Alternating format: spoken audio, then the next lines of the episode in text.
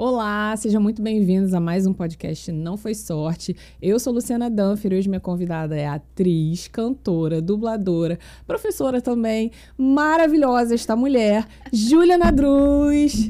Seja muito bem-vinda ao podcast Não Foi Sorte. Estou muito feliz com a sua presença aqui. Muito obrigada, eu que estou feliz. Obrigada pelo convite, um prazer estar aqui. A e gente quer saber tudo de você. Sou um livro aberto. Não, mas é, é mais a. Agora, não agora, né? Essa parte que a gente já sabe que tá bombando, né? Maravilhosa. Forbes Under 30, ela tá chiquérrima. Eu tive essa honra, gente. É muito, muito engraçado, chique. né? Porque a gente você vai vivendo sua vida, você vai construindo sua carreira, você vai fazendo suas coisas. E aí, de repente, uma pessoa te liga e fala: Oi, tudo bem? A gente quer te indicar na Forbes desse ano. Você pode mandar uma foto? Aí você fala assim: meu Oi? Deus! É, é que? Chegou esse momento? Como é que é? Foi muito não, é legal. É foi muito legal. É, não é possível. Pera, confirma. Quero contar. É possível. Mas então, me conta. É, hum. Você tava. A gente sempre bate um papo aqui antes, né? Acaba falando muito.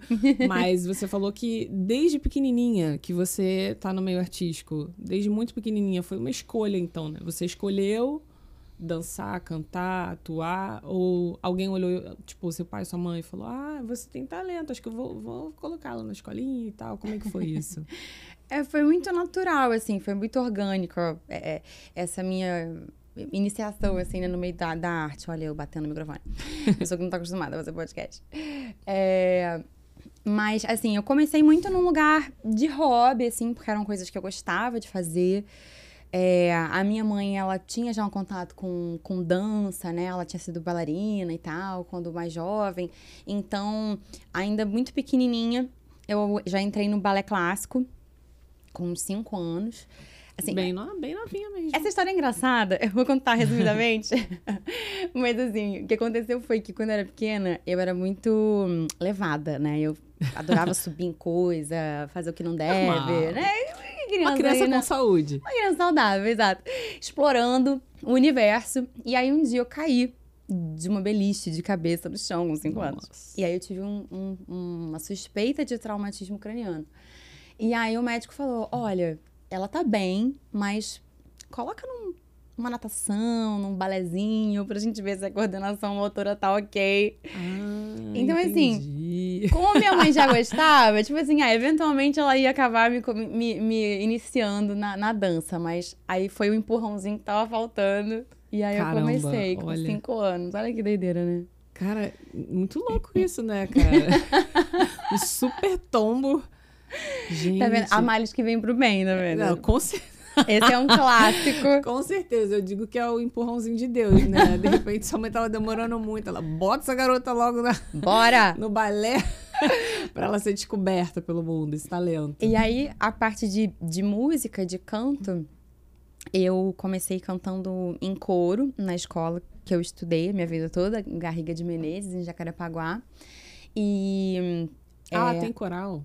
Tem, eles Legal. têm aula de canto coral lá. E sempre tiveram, né, desde que eu era pequenininha. E eu fiquei enlouquecida com o coral da escola, assim. Foi amor à primeira vista. Eu falei, nossa, eu quero fazer isso, eu quero fazer isso. E eu era muito novinha ainda para entrar, porque para entrar no coral mirim tinha que ter mais de 10 anos. Ah, não é tão mirim. É, exato. E eu, tinha, eu entrei na escola com uns 7. E aí a gente morava colado com a escola, muro com muro, assim mesmo. Então, todo sábado, quando o coral ia ensaiar de manhã, eu ouvia do meu quarto eles cantando. Então, eu acordava cedo, abria a janela, pegava minha, minha postilinha de música e aí ficava cantando junto à distância. Gente, que legal! E aí a minha mãe, minha mãe viu, aí ficou sensibilizada, assim, falou. Aí foi conversar com a maestrina, falou: olha, ela tá fazendo isso. Será que não tem mesmo como a gente colocar ela mais cedo? E aí foi. Gente, aí cantei muitos anos em coral. E aí, só depois de ali com uns 16, 17 anos, é que eu comecei a fazer aula de canto já mais voltada para teatro musical, uhum. aula particular, esse trabalho. Quando que foi seu primeiro trabalho, assim, é, cantando ou atuando? Trabalho mesmo foi um, em 2019, não, 2009, é uma peça chamada Os Melhores Anos das Nossas Vidas. Foi direção da Bia Oliveira, a gente ficou em cartaz no Teatro Clara Nunes, no Shopping da Gávea. Era uma peça do Domingos Oliveira. Inclusive, no elenco, é, tava uma galera que hoje em dia é bem conhecida do público aí, o Bruno Gissone, o Rodrigo Hum, que Simas, legal. o Era Felipe infantil? Simas. Não, era uma peça adolescente, é um adulto teen, assim, né? E Infanto juvenil. É. Não, não é infanto, não, né? Mais pro. Era pro público jovem, assim, não Uhum. chegava a ser infantil, uma peça do Domingos Oliveira. É, que fala sobre conflitos adolescentes e tal, nos anos 50, passada nos anos 50. E essa foi minha primeira peça profissional, foi aí que eu comecei e graças a Deus a coisa foi. Nunca mais parou? Nunca mais parei. Gente, que legal. Você nunca cogitou ser ou é, ter outra profissão, então, né? Cogitei. Cogitou. É, isso, isso é legal, né? Vai, conte. Eu comecei a saber qual- faculdade de Direito, não FRJ. Cheguei a fazer um ano. Gente, mas não tem nada a ver, né? Era o plano B? Era o que você pensava assim, se não der É. certo. É porque assim, né? Eu acho que você, como né, também artista e tudo mais, a gente sabe que não é uma profissão tão incentivada pela Não, sociedade é. no geral, né? É que pode dar muito certo quanto pode morrer na praia, né? É, sim. E você foi muito inteligentíssima, né? Passou pra FND, aí foi lá cursar. Quando você desistiu, e, quer dizer, me conta primeiro, né? Aí você Ah. fez, como é que era fazer direito? É, tipo assim, eu sempre gostei, amei dançar, cantar, interpretar, uma coisa que tá na minha vida desde muito cedo. Mas é aquilo, eu vivia num universo, né, onde ninguém cogitava, tipo assim, ah, você já pensou em investir nisso profissionalmente, né? Tipo Uhum. assim, não existia possibilidade, assim, na, né, na minha cabeça de adolescente ali, de, de assumir isso como uma carreira, né, como uma Uhum. profissão. Eram hobbies, eram coisas que eu gostava de fazer. Tipo, ah, meu irmão fazia judô, eu fazia balé, entendeu? Era meio isso. Mas quando você, quando você entrou pra FND, você não tinha feito essa primeira peça profissional ainda, ou tinha? Foi ao mesmo tempo. É o Ah. FRJ, aqui no Rio. Eu é. sei, FND. É, Faculdade Nacional de Direito, é verdade. é. É, Foi ao mesmo tempo, porque eu, na época de vestibular, eu, assim, aquele momento, né, que você, tá, beleza, terceiro ano, você precisa escolher uma carreira, né? Uhum. Aí as pessoas te dão, assim, uma lista de opções meio restrita, essa que é a verdade, das profissões mais tradicionais, É, né? das que podem, podem, né, te dar um futuro. Exatamente. Se você é muito ousado, uma arquitetura, uma publicidade, jornalismo, assim, né? É. Então, como a minha família é a família por parte né, do meu pai, tem muitos advogados, muitos que, muitos que seguiram essa, essa carreira, eu acabei me inspirando. Falei, ah, é legal, acho que eu vou curtir, né? Sei lá, eu tenho uma coisa de um senso de justiça muito forte, então eu quero ser juíza. Tipo, já, já achei que Já eu ia virar almejando, juíza. Aí eu falei, ah, beleza, vamos lá, vou, vou tentar. Eu, mas eu, eu sabia que eu não estava assim muito certa dessa escolha ainda. Então eu falei, bom, então eu vou parar aqui a, minha vida, assim, parei tudo que eu gostava de fazer, né? Todas as aulas, toda, né, de dança, de cansa, de interpretação, mas eu falei, não, vou focar nesse ano para eu Estudar, né? conseguir passar numa faculdade pública. Minha mentalidade era essa, porque assim, meus pais não têm que arcar com essa despesa e se eu resolver desistir, se eu não gostar, é eu não comigo é tanto mesmo. prejuízo. Exatamente. Eu não fico me sentindo culpada, né, deles estarem ali investindo e tal, Uhum. e eu abandonar no meio do caminho. E aí foi isso. Aí eu fiz esse um ano de faculdade, só que é, eu- quando eu passei no, no vestibular, eu coloquei pra, é, como opção mesmo para começar no segundo semestre. Porque Ah. aí eu falei, ah, eu vou compensar esse ano todo, que eu passei longe tudo que eu gosto de Gente, fazer. super planejada, é. Metódica. Eu vou estudar, eu vou passar, eu vou ficar seis meses só me recuperando desse tempo que Exato. eu não deixei a arte ficar na minha vida. Aí eu fiz uma. Foi uma moeda de troca. Eu falei, ó, Certíssimo. pai, mãe, passei na faculdade pública, né, pra direito, tenho seis meses de férias, em troca eu quero cursos de teatro. e aí foi assim. E aí eu fiz vários cursos na. Aí comecei a fazer uns cursos na Cal, comecei estudando tablado. é, aí comecei a fazer cursos de teatro musical. Uhum. É, e as coisas aconteceram muito rápido. Assim, eu comecei a fazer e aí vi que eu tinha muita aptidão para aquilo, e aí os professores começaram a, a, a observar e falar: cara, você tem realmente chance de, de entrar no mercado de trabalho, você tem um material muito legal a ser lapidado, a ser trabalhado. Uhum. E as coisas foram acontecendo. Então, em seis meses, eu já estava na minha primeira peça profissional. Então, eu comecei Antes de começar a faculdade. o primeiro semestre, né? Foi tipo junto. Foi Caramba. tipo junto. Como é que era isso? Estudar direito e, e tá em cartaz na peça. Que loucura. Foi insano isso. então, foi um ano na faculdade que eu vou confessar aqui pra vocês, tá? Eu levei assim, bem na barriga.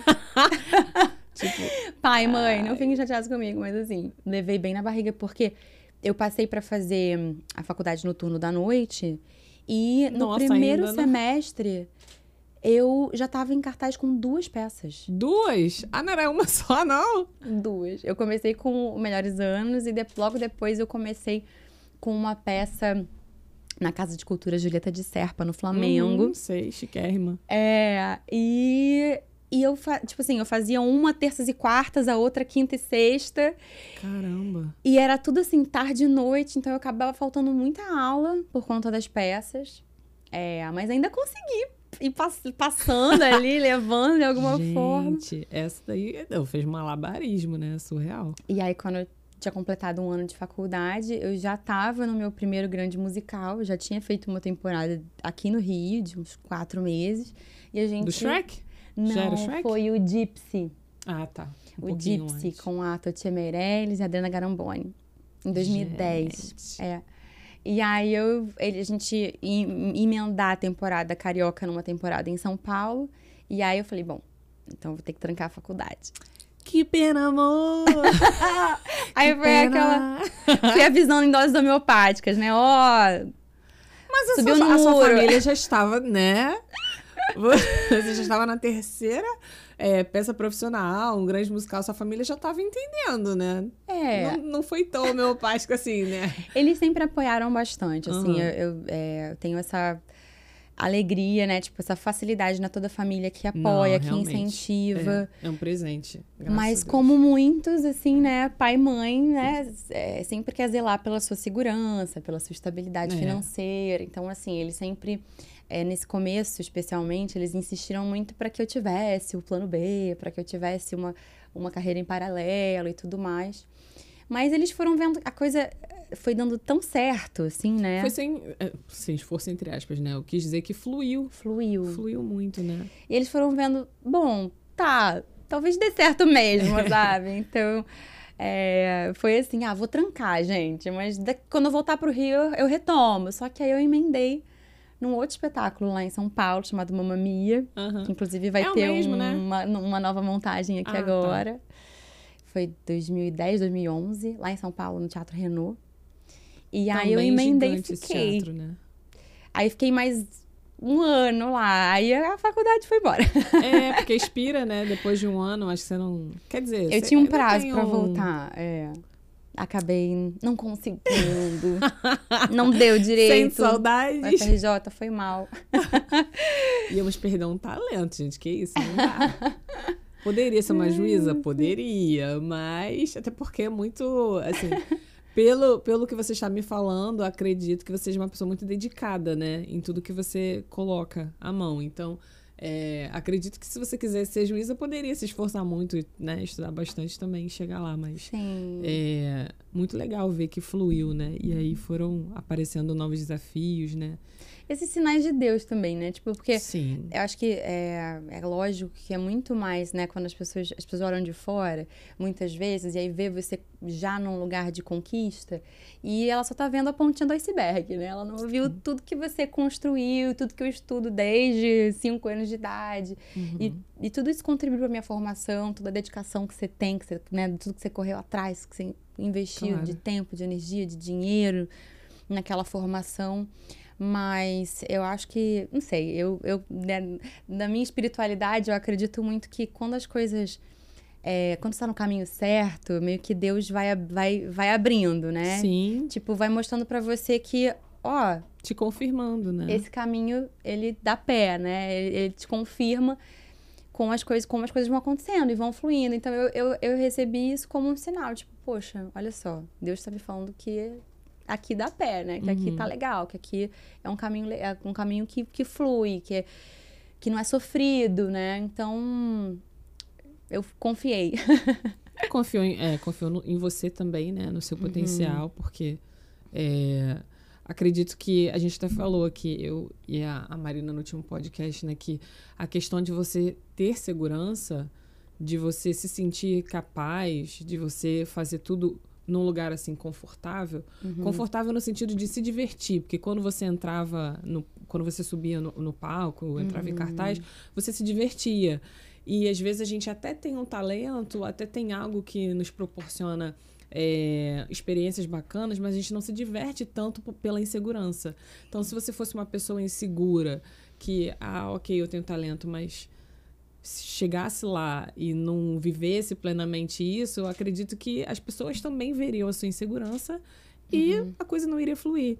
Então você se preparou e tomou posse disso, né? De eu sou capaz. Sim. Eu realmente consigo.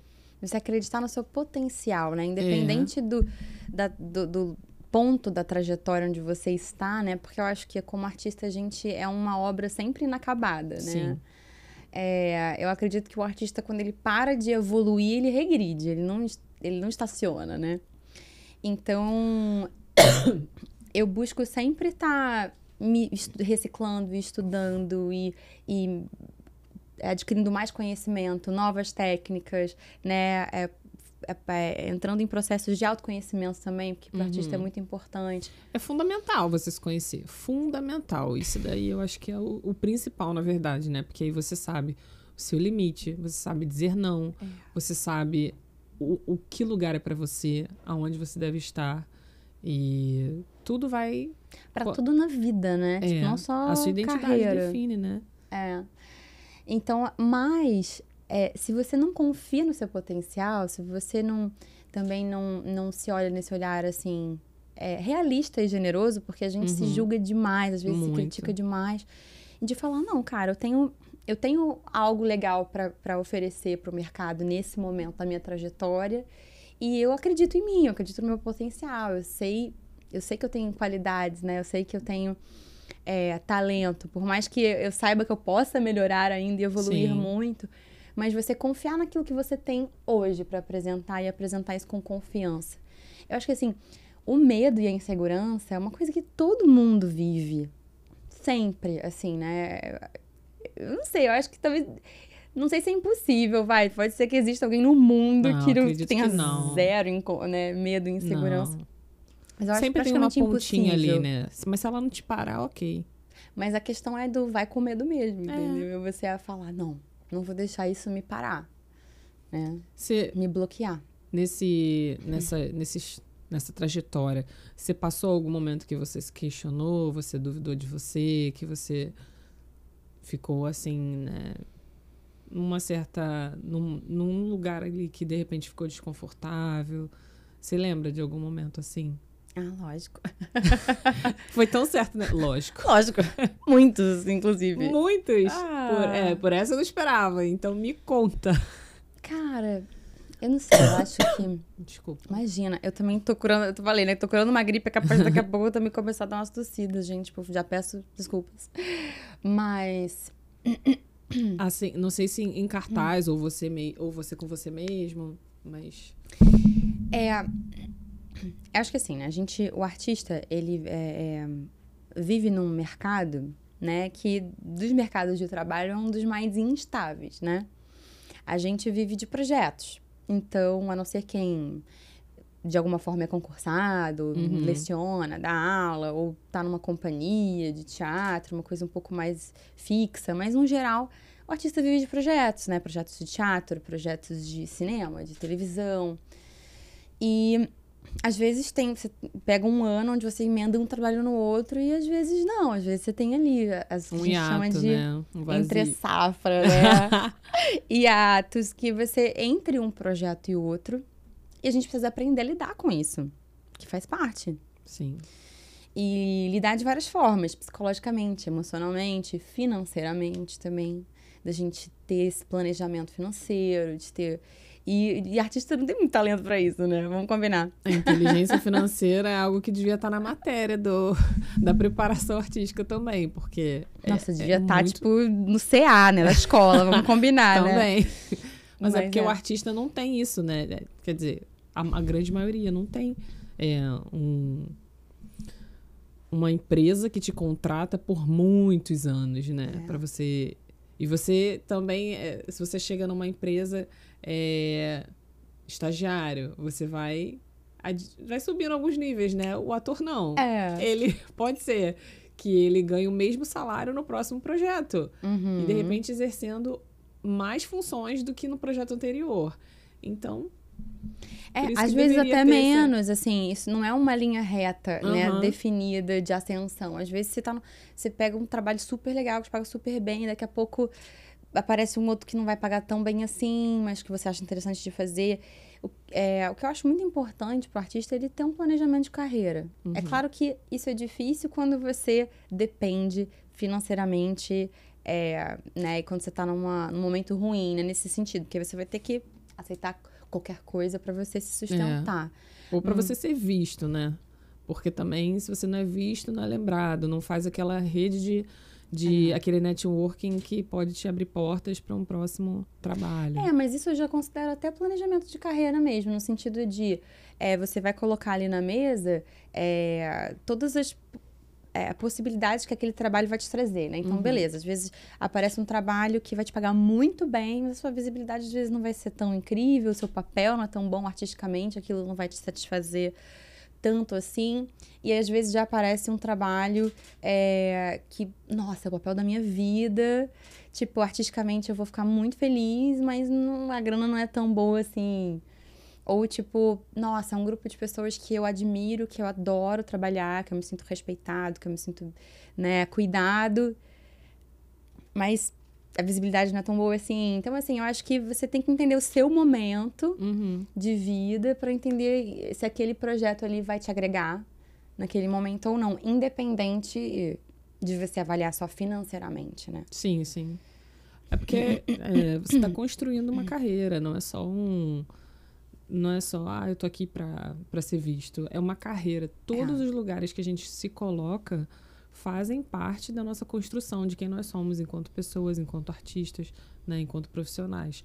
Então, aquele trabalho, por menor que seja, ele representa muito. Sim, Agora e daqui a alguns anos. É, total. todas as pessoas com quem você fala. é, de repente você não tem nem fala, né? De repente ali no. É só coreografia, mas é, é trabalho. E aí no É. trabalho a gente precisa considerar todo, todo o cenário, né? Tudo que vai me agregar, tudo que vale a pena. E Os contatos que todo- você vai fazer. todos os sacrifícios É também, isso. porque a gente faz sacrifícios. Então, dói um pouquinho, né? Não é tão. Não não é pra ser fácil, tranquilão. Dói um pouquinho também. Mas a gente tava É. no perrengue. Aí É, assim, você se questionou. é, por exemplo, no começo da minha carreira, eu tive essa sorte de emendar um trabalho no outro e fazer muita coisa. Então, eu passei os primeiros, sei lá, dois anos de carreira trabalhando sem parar. E aí, um belo dia chegou o meu prime primeiro entre safra, né? e aí eu fiquei desesperada, né? Tipo, não, pera, como assim não tem trabalho, né? Tipo assim, como assim eu vou ficar sem trabalhar? Né? E ser muito jovem, você não sente necessidade nenhuma de tirar férias, né? Inclusive. Você tinha quantos anos? Eu tinha 20, 19, 20. Eu comecei a trabalhar Nossa, com bem novinha. 18. É. E aí eu falei, cara, não, pera. O que, que eu faço agora? É, como assim? Isso acontece? Isso, E- Isso acontece é ótimo. Isso vai acontecer, eu não vou emendar sempre. E, e aí você se pega naquele momento, você fala, tá, pera. Não juntei dinheiro, né? Tipo assim, eu já, já morando sozinha em São Paulo. Porque eu fui pra São Paulo muito, muito cedo, por conta do- dos musicais e tudo mais. E falei, cara, tá, pera, então vou ter que reestruturar, vou ter que repensar como é que vai ser agora. Foi o primeiro sustinho, né? Mas isso a gente passa muitas vezes, e assim, mas eu acho que o que mais abala a gente nessa vida de artística, especialmente teatro musical, onde você é constantemente testado, né? Você tá sempre sendo testado o tempo inteiro. né? Até você chegar num, num ponto da sua carreira onde você é convidado para fazer uma coisa, onde alguém te vê, gosta do seu trabalho, já te convida para alguma coisa. Você faz testes e mais testes e mais testes. E para cada 10, 20 testes que você faz, às vezes você passa em um. E isso é normal na nossa carreira, né? A gente, a gente recebe muito mais não do que sim. E é muito difícil você encarar isso de uma forma pragmática.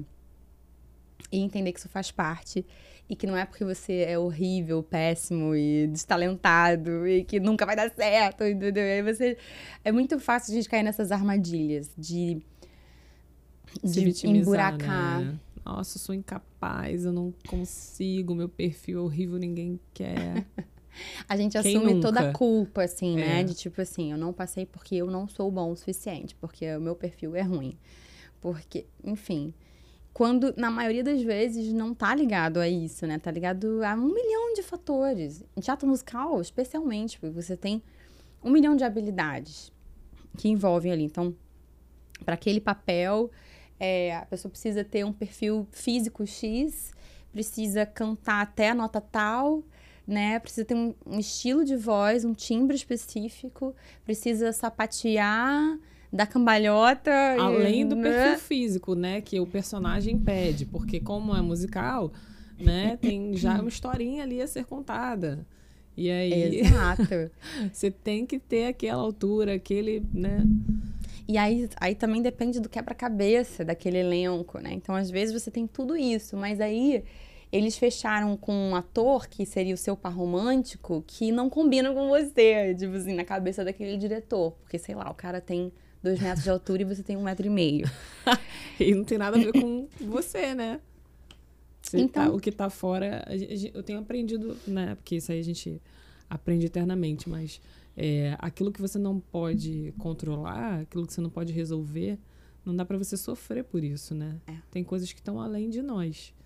Então, foi lá, deu o seu melhor, fez o seu melhor teste, se preparou, teve né, o, o seu tempo de, de estudo, fez, o- fez o que você podia, ok.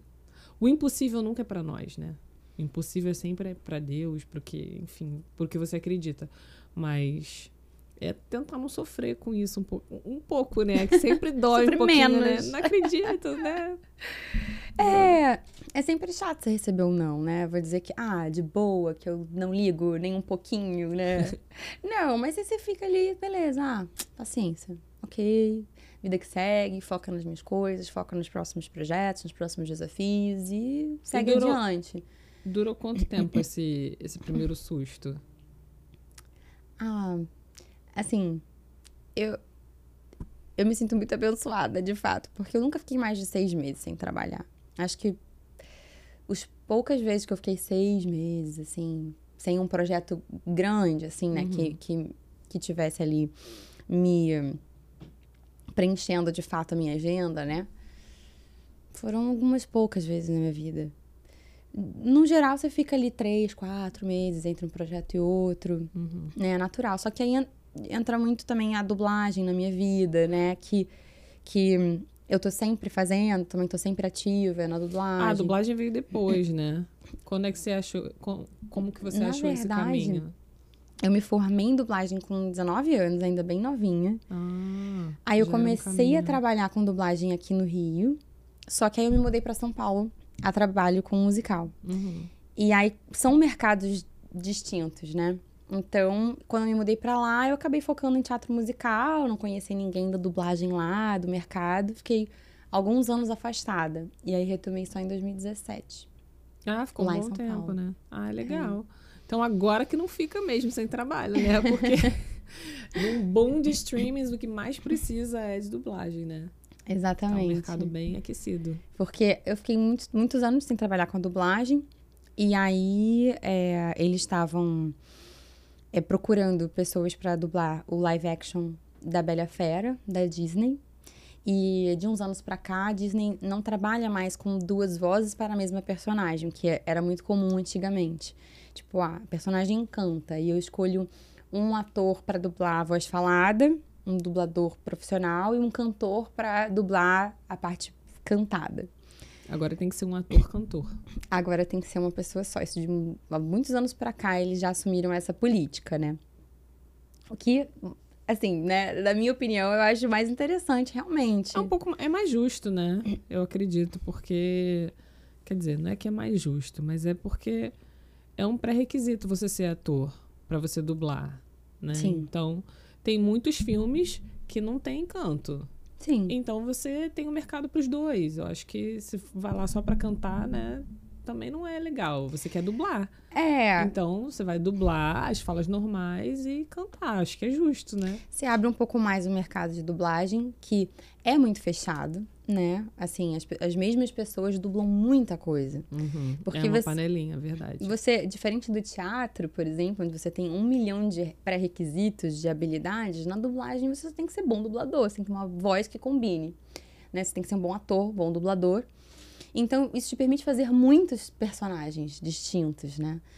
É, então, acabam que as mesmas pessoas fazem muita coisa. Então, eu acho legal, assim, para abrir um pouco o mercado para para novos talentos, novas pessoas, dar oportunidades para mais gente.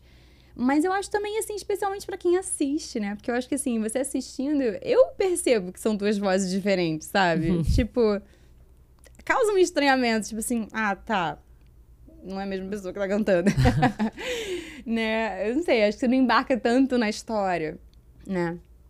E aí eles estavam procurando atores-cantores e eles estavam procurando especificamente alguém pra dublar a Bela no filme. E eles já tinham feito audição com um monte de gente. E a Disney não tava aprovando ninguém. Tipo, não, não é parecido o suficiente com a voz original, que é da Emma Watson. Não tá combinando. E aí foi nessa que eles começaram a buscar, assim, realmente gente de teatro musical. Porque, não, beleza, galera que canta e interpreta, vamos caçar no teatro musical. Então, me indicaram para esse teste, por conhecerem o meu trabalho do teatro. E nem sabiam que eu era dubladora, que eu era formada em dublagem. Olha, que legal. E aí foi, e aí rolou. Foi meu, meu retorno aí pro universo da dublagem, foi com, com live action, dublando a Bela. Um super retorno, né? Nossa! Que a Bela a Fera é gigante. Não, eu, eu, como a maioria das crianças é crescidas nos anos 90, sou, sempre fui louca por, por Disney, né? E a Bela e a Fera era meu filme favorito da infância. Gente, olha. Aí eles nunca é, dizem, né? É, pra que filme que você tá indo fazer teste. Então, tipo assim, eles me ligaram e falaram: Oi, tudo bem? Acho que eles te convidaram pra fazer um teste pra um longa da Disney. Ah, eu falei: tá bom, beleza. Legal, vou lá. Aí eu cheguei lá e eu vi que, ela era, que eu vi que era a Bela e a Fera. Aí eu, quase tive um AVC, né, na hora, ok. Uma parada cardíaca. Eu falei, não, pera. eu preciso respirar um Você pouquinho. já sabia tudo, né? Que ela quer.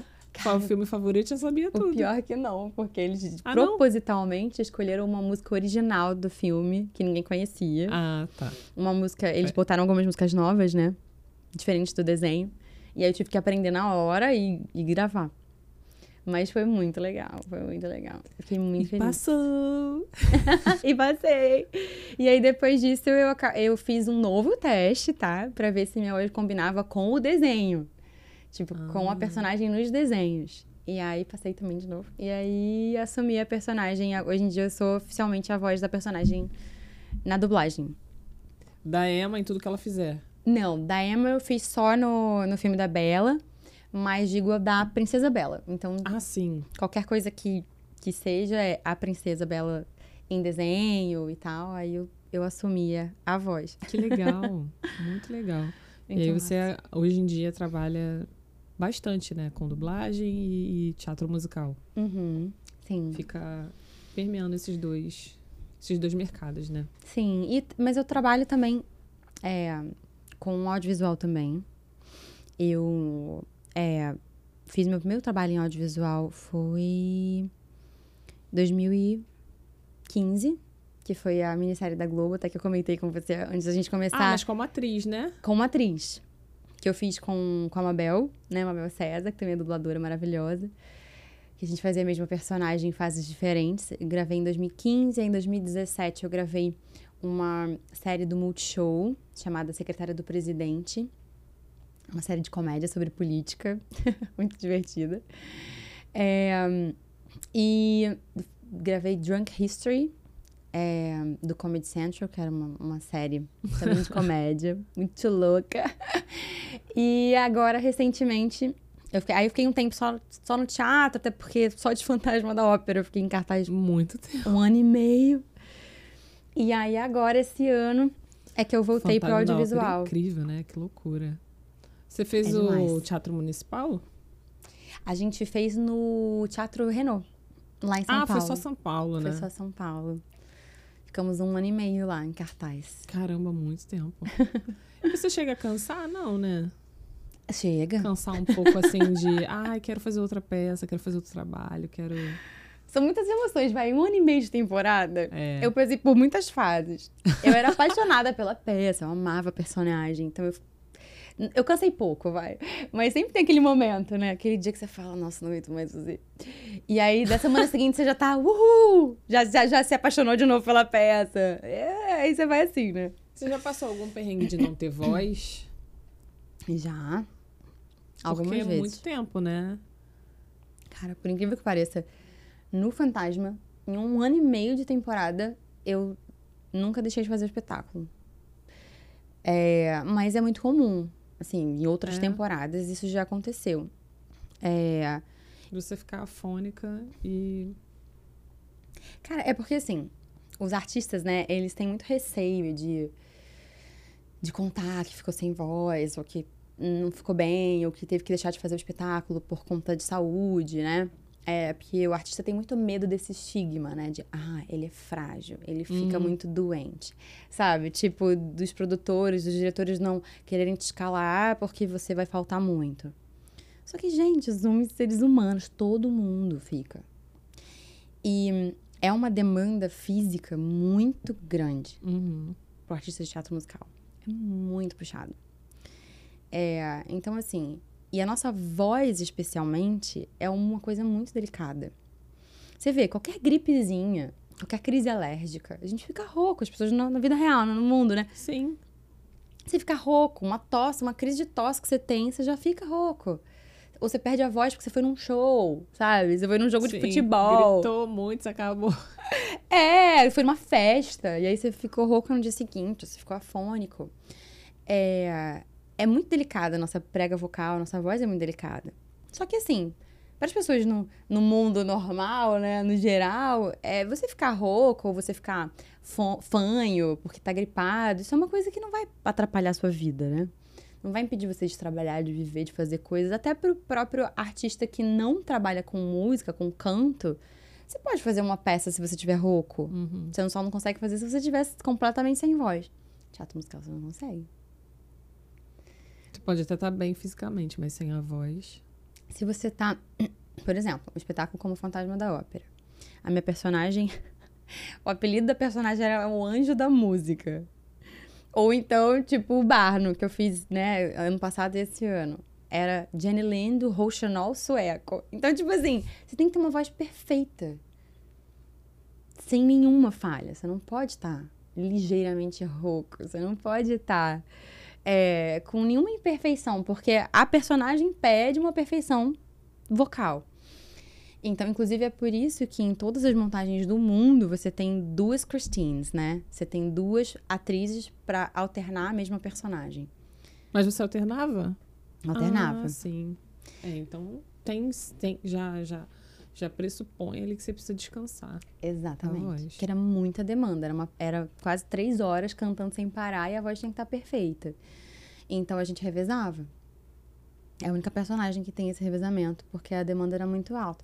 Então depende, tem personagens e personagens. Às vezes você consegue até fazer uma personagem se você tá gripadinho e tal, porque, a- a- enfim, o repertório demanda um pouco menos, mas tem outros que não tem como. Então, assim, é muito comum que a gente deixe de fazer espetáculos, é por isso que no universo de teatro musical a gente sempre tem um ou mais de um ator que, que substitui cada personagem dentro daquele elenco. Então, o que a gente chama de cover, né, ou de sub, que é a pessoa que, sei lá, eu faço a Christine, aí tem duas outras atrizes no ensemble, no coro, que sabem todo o meu plot, todas as músicas, todas as cenas, todas as marcas, sabem tudo, estão prontas para entrar a qualquer momento, Porque essas coisas acontecem. E o show não pode parar, né? Então. Não. não está. Quem, quem, quem pagou o ingresso não está preocupado, né? É claro quer... que a gente se cuida ao máximo, né? Por isso que às vezes as pessoas acham até que a gente é chato, né? Tipo, putz, você não, nunca é. sai, você não faz nada, você não fica até tarde você na rua, você não vai numa festa ou você só anda com cachecol. É, a gente acha que a gente é besta, né? Que a gente é bobo. Mas a gente Mas tem que tomar parte, muito cuidado mesmo. A gente fica muito chateado né? quando a gente não pode fazer o show por causa de, é. de saúde, né? Faz parte, né? É, é o. é a credibilidade que te dão depois, né? Uhum. É como o personal trainer que não cuida da saúde, que é obeso, e aí você não consegue dar muita credibilidade, né? Sim. Então, o ator que não cuida da voz, o seu templo, né, que é o seu corpo, a sua é. voz, não tem como dar credibilidade. Então, você tá certa. É o seu. E de fato, é a né? Disciplina. A gente não quer deixar de fazer, né? Nosso trabalho, a gente Sim. ama o que faz, a gente quer estar tá sempre bem. Né? Então, a gente evita ao máximo.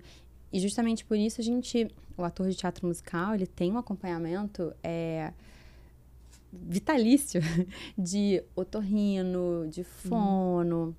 porque justamente pra gente, a qualquer indício, assim, se eu tô em cartaz, né, meu otorrino é o Dr. Reinaldo, a quem eu sou muito grata, Dr. Reinaldo Yazaki, que é um médico lá de São Paulo, que me acompanha desde 2012, desde o início da minha carreira. E assim, ele é o meu médico do coração, já me, já me salvou de inúmeros perrengues. Então, assim, senti uma coceirinha na garganta. Doutor Reinaldo, pelo amor de Deus, olha, deixa eu ir aí que eu preciso fazer uma videolaringoscopia, ver se tá tudo bem. Gente, já? Caramba. É assim. Qualquer coceirinha. Qualquer sustinho, assim, né? Hoje em dia a gente, eu já conheço muito meu corpo, uhum. eu já uhum. sei como, como eu funciono, já me, me entendo, né? Então eu, eu, sei, eu sei quando é uma coisa besta ou quando é um alerta, sabe? Até comida também, né? Tem comidas que você não pode comer, que é muito fecha, né, um pouco a, a, voz, a garganta, né? Super, a alimentação está diretamente ligada com a voz. Porque é, qualquer coisa que você coma que não caia bem, que te cause uma indigestão, ou que seja uma comida, um alimento mais pesado, por exemplo, já pode te causar refluxo. Refluxo é, tipo, muito ruim pro cantor. Porque é como. É, é, Impede total de cantar. Já era. Dependendo do nível, pode te deixar até afônico. Então, assim, que é um suco gástrico que tá retor retornando ali e acessando uma mucosa que é muito delicada e sensível, que basicamente frita com o suco gástrico, né? Que fica muito irritada, fica muito sensibilizada. Então a então, gente até tem coisas gostosas, assim, que às vezes você quer comer, não pode, né? Dependendo do momento, você tem que ser muito sábio. tipo assim, perto da hora de dormir, é veto. É mesmo? Tipo assim, se você quer comer uma coisa, tipo, ai, quero muito jantar um hambúrguer. Só se você tiver quatro horas de intervalo para a hora que você vai deitar.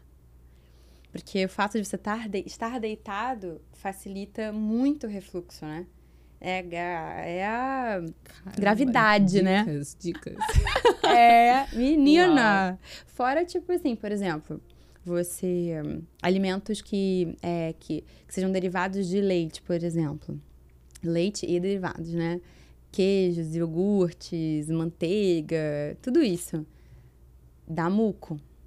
Muito açúcar, dá muco, né? Que é o famoso pigarrinho, né? E Caramba. atrapalha muito para cantar, dependendo também da gravidade do negócio. Então, uma pessoa assim, extremamente disciplinada, que se alimenta muito bem, é aprendi coisas hoje. A gente é atleta da voz, é, é atleta exatamente. mesmo. É. Caramba, Você que tem legal. que encarar tu, tua rotina diária como se você fosse um atleta. De tem que estar tá sempre com o corpo em dia, com a saúde em dia, com... É, são muitos cuidados, cara. Tá vendo? E aí você olha a pessoa cantando, acha que é fácil, porque ela já nasceu com esse talento. Mas se ela não fizer 50 coisas por trás disso para ter uma voz boa, uma, um corpo preparado, não tem esse espetáculo maravilhoso. Então, às vezes a gente pra faz. você que só vê o show. É. O show é bem dentro da nossa casa, é, antes da gente dormir, né? O, o preparo ele é dolorido também, né? Não é só não só é, não é só brilho, né? Glamour, palmas. Essa é só a pontinha do iceberg, né? É, voltando a esta fala, é isso mesmo. É, assim, às vezes a gente tem sete, oito shows para fazer na semana, né? Às vezes a gente chega, é, geralmente as grandes produções você tem sessão dupla de fim de semana, então você chega uma da tarde e sai onze e meia da noite, né? E teatro musical, muitos espetáculos são longos, então às vezes espetáculos de duas horas e meia, de três horas que você está no palco o tempo inteiro cantando, dançando, interpretando, é muita demanda física. Se a gente não tem esse cuidado de fortalecimento do corpo, de cuidado com você, as pessoas se quebram. Uhum. Não só voz, né? Sim. Mas corpo mesmo. Se você não tem um, um corpo preparado para essa, essa demanda, essa intensidade de demanda mesmo, as é. pessoas se machucam muito. A gente sempre tem uma equipe de fisioterapia que acompanha esses grandes espetáculos, porque e a fisio sempre tá cheia, sempre. Porque as pessoas se machucam, mesmo se cuidando, a gente se machuca. É que nem atleta. Uhum. Com todo cuidado, tem um é isso. Um isso de... é uma das coisas que algumas vezes na minha vida me fez questionar, sabia? Porque tem hora que cansa, né? Mas eu acho que assim, como, como todo trabalho, às vezes a gente cansa, às vezes a gente se anima de novo, e aí daqui a pouco você tá, não aguento mais, socorro, e aí daqui a pouco você tá animado de novo, alguma coisa acontece que te reacende aquela paixão. É, ninguém tá motivado o tempo todo, né? É, mas é, é, é aquilo que a gente falou sobre se conhecer, né? Você tem, tem essa, essa consciência de que vai passar. Uhum. Pode estar muito chato, muito sofrido. São sacrifícios atrás de sacrifícios. Mas vai passar. Vai chegar o momento que você fala: que bom. Que bom que eu abri mão disso. Que bom que eu sacrifiquei aquilo. Que bom que eu fui disciplinada. Porque tem uma, tem uma frase que o Jojo J fala muito, né? Que o trabalho devolve.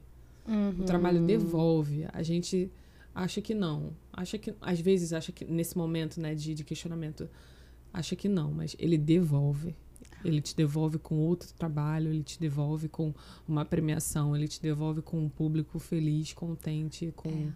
com inúmeras coisas. Então, vale a pena. E é sempre aquela, né, de no final do dia você botar na, na tua balança pessoal e falar: tá valendo a pena? Ainda vale a pena? Né? Uhum. E é isso, eu sou apaixonada pelo que eu faço. Eu amo não só teatro musical, mas assim, eu amo ser atriz, né? Sim, atriz, dubladora, cantora, né? É um pacote aí. E professora fala, também, cara... porque depois. é, são tantas. Agora que você dá aula, né? E é muito bonito ver, assim, que tem esse lugar também de passar ensinamento, de é, preparar outras pessoas. É um caminho de servir. Quanto mais a gente serve, mais a gente cresce. Total, total. Chega uma hora na vida, né, que você vai acumulando conhecimento que você sente a necessidade de dividir isso com uhum. outras pessoas que vão se beneficiar daquilo tudo que você pesquisou, E aí você olhar para você e falar, nossa, eu fui tão abençoada, né? Como não passar isso para como não Total. abençoar outras pessoas também, né? Total. Eu tinha muito medo no começo de dar aula, sabe? É. Eu, eu, eu, tinha mais coragem de subir no palco num, num teatro para e me apresentar para 1.500 pessoas, mas eu, eu ficava morrendo de medo de entrar numa sala de aula com um aluno. Tipo, ai meu Deus é uma grande responsabilidade você é. guiar alguém, especialmente quando você está cuidando da voz daquela pessoa.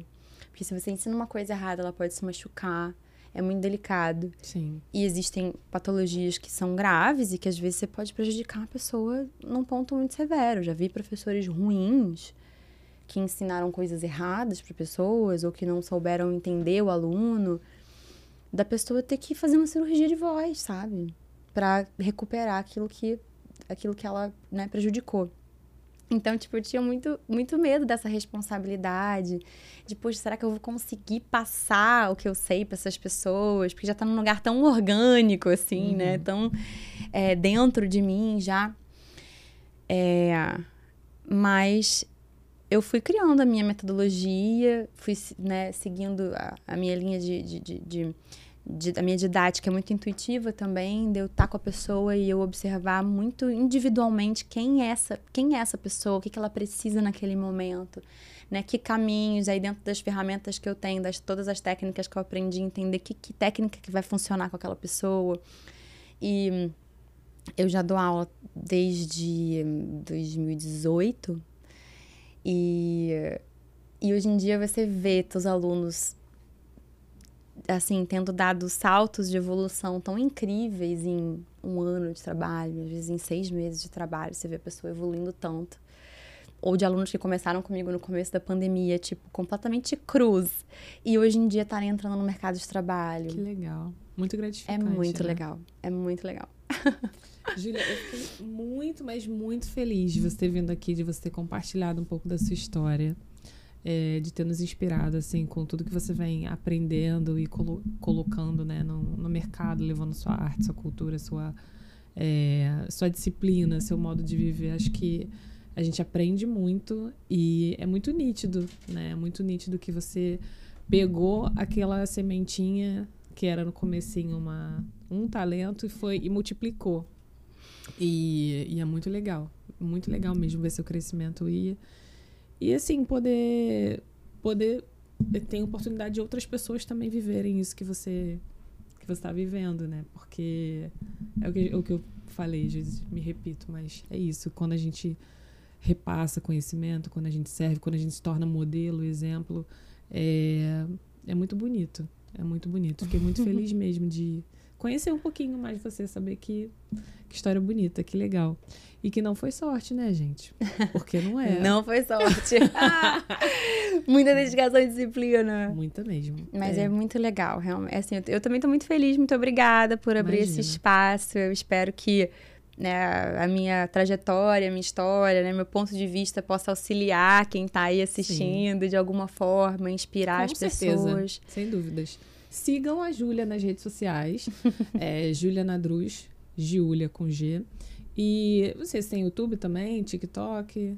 TikTok, gente, eu tô caída de TikTok ainda. eu ainda não TikTok- cheguei lá. É, eu também não. Eu também não, mas ok, né? Ok. E tudo bem. Mas o meu Insta é julia.nadruz.